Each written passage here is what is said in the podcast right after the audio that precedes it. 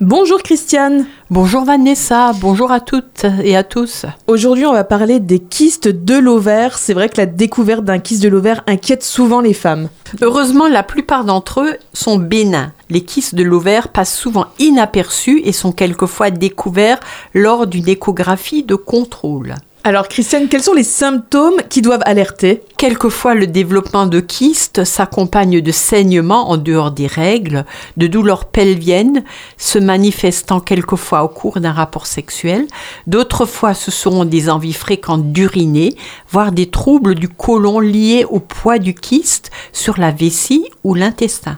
Et comment se forment euh, les kystes ovariens alors il faut savoir que près de 90% des kystes sont dits fonctionnels, c'est-à-dire qu'ils se forment au cours du cycle menstruel et disparaissent généralement d'eux-mêmes au bout de quelques semaines. En cause le développement trop important d'un follicule qui est une petite poche de l'ovaire d'où est expulsé chaque mois un ovocyte. En absence d'ovulation, ce follicule peut continuer à grandir formant un kyste. En cause l'excès d'œstrogène ou bien la carence en progestérone ou encore les deux combinés. La prise de plantes progestatives pendant environ six semaines peut avoir une issue favorable. Quelles sont les plantes progestatives? L'alchimie, le gâtillier, l'achillée millefeuille. Et au niveau diététique? Alors on arrêtera les produits laitiers, notamment de vache, qui favorisent la production excessive d'œstrogènes. On soutiendra le foie dont le rôle est important puisqu'il élimine par voie biliaire l'excès d'œstrogènes véhiculé par le sang. Les œstrogènes éliminés par la bile sont en partie réabsorbés au niveau de l'intestin et s'il y a constipation, la réabsorption sera trop importante. Entre en compte aussi l'excès de caféine, le café, le thé, le maté, certains sodas, je ne vais pas les nommer, et la théobromine si on fait des extraits de chocolat. Un stress trop important peut également créer un déséquilibre endocrinien hyperœstrogénique pouvant favoriser la survenue de kystes et de fibromes. Et dans quel cas faut-il opérer? Alors l'ablation chirurgicale peut être indiquée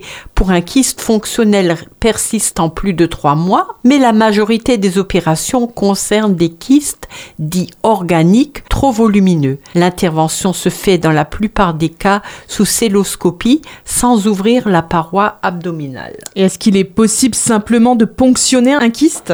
Alors un kyste fonctionnel rempli de liquide et dépourvu de paroi peut être ponctionné, mais ce n'est pas possible dans le cas d'un kyste organique. Et un kyste risque-t-il de dégénérer en cancer Pas de risque euh, normalement pour les kystes fonctionnels. Les kystes organiques sont quant à eux systématiquement analysés lors de l'intervention afin de vérifier qu'ils ne contiennent pas de cellules cancéreuses. Et généralement, on effectue un prélèvement sanguin de certains marqueurs tumoraux et il faut savoir que dans la majorité des cas, le résultat est rassurant, ces kystes étant bénins dans 95% des cas. Bon, il faut toujours bien se faire suivre par son gynécologue. C'est primordial. Merci beaucoup Christiane. Je vous rappelle que pour vous accompagner dans votre démarche de santé, Christiane Barbiche, naturopathe certifiée, vous reçoit sur rendez-vous au 06 36 00 92 81. À la semaine prochaine Christiane. À la semaine prochaine et portez-vous bien.